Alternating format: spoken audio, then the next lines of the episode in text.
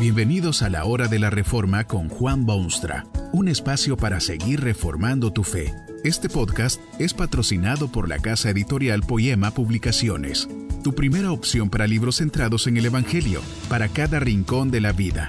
Para ver los nuevos libros de este mes, visita nuestra página www.poema.co.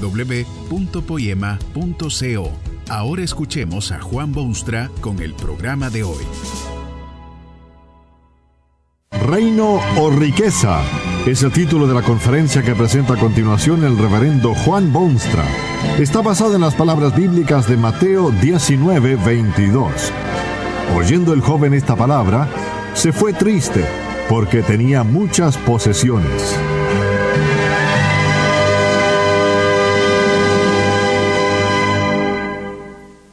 Se ha hablado mucho de este personaje joven de las escrituras. Era joven y era importante y era consciente y era muchas otras cosas, todas buenas.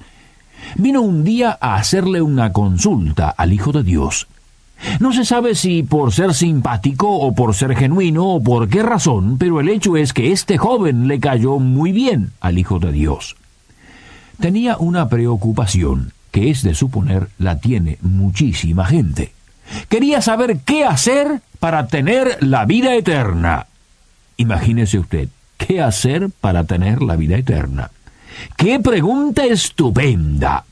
¿No se la hace también usted de vez en cuando?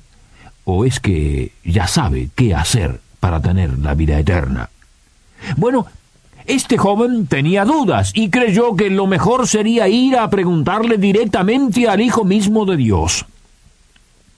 Lo que Cristo le dijo ha sido manoseado, como muchas otras expresiones de la Biblia, ha sido explotado por intereses creados, se ha citado en tren de burla y se utiliza como amparo de quienes prefieren la sombra a la luz.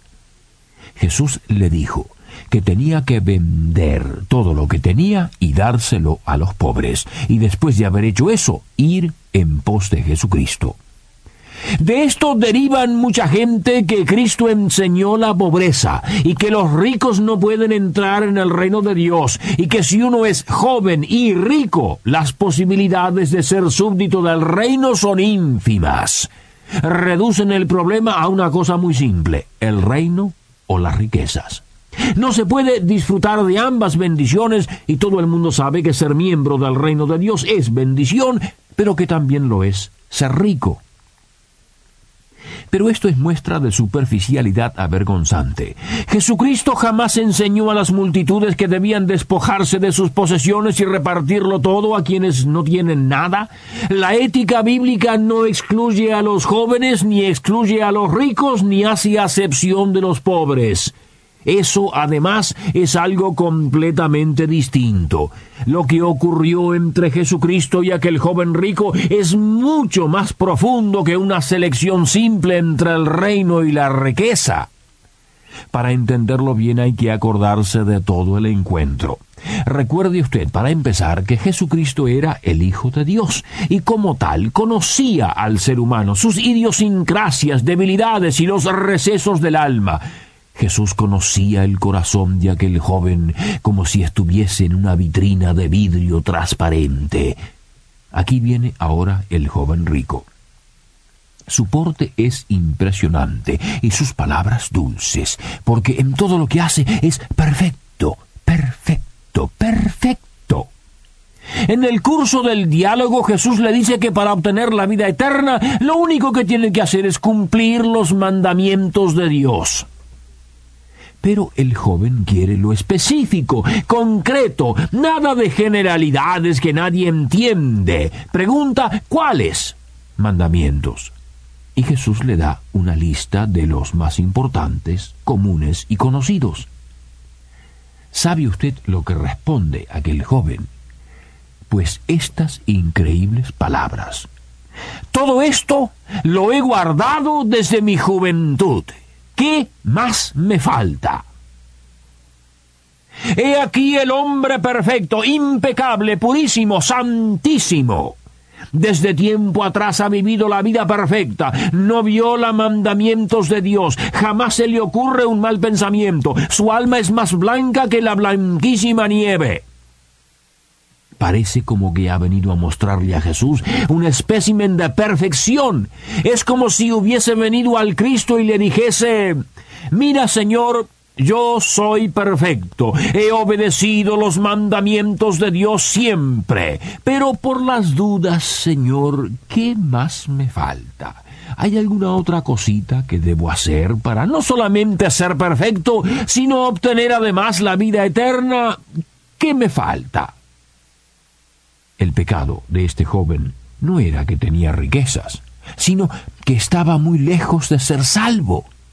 Tenía un concepto totalmente equivocado de la salvación. Creía sinceramente que era posible para él vivir una vida tal que ganase la vida eterna.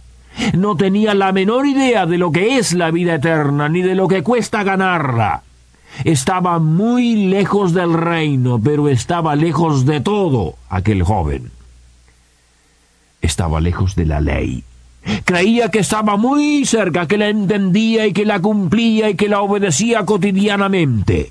Cristo quiso enseñarle que estaba muy lejos de ello por cuanto la ley no es solamente amar al prójimo, sino desprenderse desinteresadamente por ese prójimo amaba al prójimo en general, pero no quería molestarse en lo particular, personal y directo.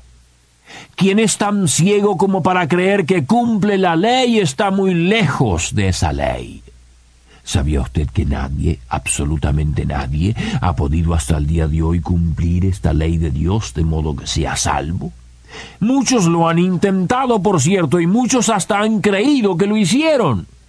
Hasta que han tenido un encuentro con Jesucristo, quien les ha mostrado la insensatez y locura de semejante pretensión. Aquel joven estaba muy lejos de la ley y estaba lejos de Dios. Para él, aquella ley era correctamente la expresión máxima de Dios hacia el hombre. Esa ley expresaba la esencia de Dios y sus deseos para el ser humano pero al no interpretar bien la ley, tampoco interpretó bien a Dios. Cada día que pasaba estaba más y más lejos de Dios. Cuando se encontró con Jesucristo probablemente estaba tan lejos que ni siquiera lo reconocería ya.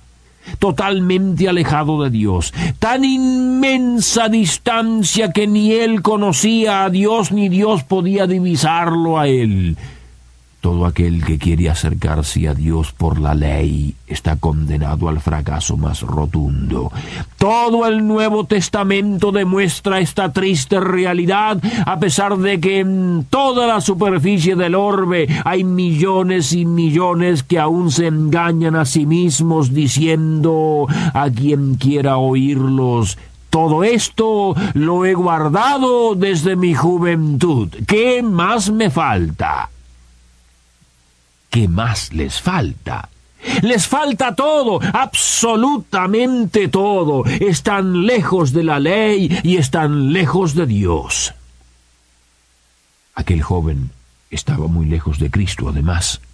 Vino al Cristo con orgullo desproporcionado, desplegó su orgullo increíble, lo expresó con palabras bien claras, y los vanidosos no tienen entrada al Hijo de Dios. Nunca la han tenido y jamás la tendrán. Su encuentro con Cristo fue solo al nivel físico. No hubo afinidad, identificación alguna. Estaba en el otro mundo cuando vino a ver a Jesucristo. Y cuando se fue estaba aún lejos de Cristo, muy lejos. Cristo le mostró el camino haciéndole ver que la ley que pretendía cumplir va mucho más allá que los actos externos y la conducta celosa, que tiene que hacer temblar las fibras íntimas del espíritu y del corazón. El joven no quiso verlo de ese modo. Se fue triste, dice el Evangelio, porque tenía muchas posesiones, demasiadas posesiones como para dejarlas y acercarse al Cristo. Efectivamente, muy lejos del Cristo. Y estaba lejos del reino. Aquel encuentro con el Salvador le hubiese dado entrada al reino eterno de Dios. Fue su gran oportunidad. Oyó el mensaje de los labios del Salvador mismo, pero optó por no aceptar esa ciudadanía. Llegó con la convicción de que no necesitaba salvación porque la tenía ganada y se va con la misma convicción. Un poquito triste quizá por el momento, pero le queda la convicción que él podrá ser salvo porque vive bien la vida y trata de agradar a Dios. Pobre y desconcertado joven, está muy lejos del reino, aunque tenga aún sus riquezas. Podría tener sus riquezas y el reino además si hubiese comprendido el mensaje potente del Cristo. Hay gente que ciertamente debería desprenderse de todo, venderlo todo y darlo a los pobres. Son tan esclavos de sus posesiones que lo mejor que podría sucederles es que todo lo perdiesen para no perderse ellos mismos.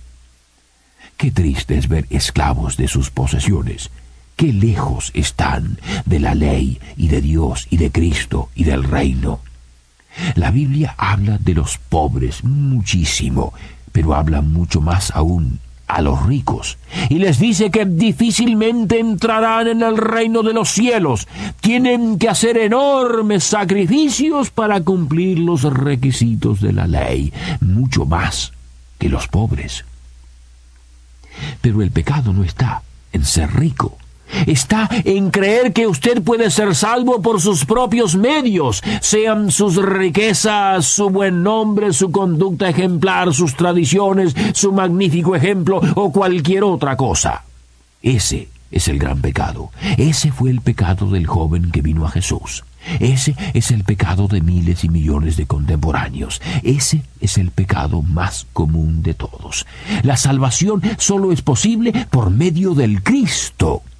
Lo proclaman las escrituras, lo han dicho claramente la iglesia, lo demuestra la experiencia, lo mostró Jesucristo al joven que preguntó, ¿qué más me falta? ¿Qué le falta a usted? Que este mensaje nos ayude en el proceso de reforma continua según la palabra de Dios. Si quieres profundizar en la exposición bíblica, puedes buscar más recursos en www.poema.co. Allí encontrarás libros que te ayuden a entender la palabra de Dios y aplicarla a tu vida. Poema, el Evangelio para cada rincón de la vida. Nos vemos en el próximo episodio de La Hora de la Reforma con Juan Bonstra.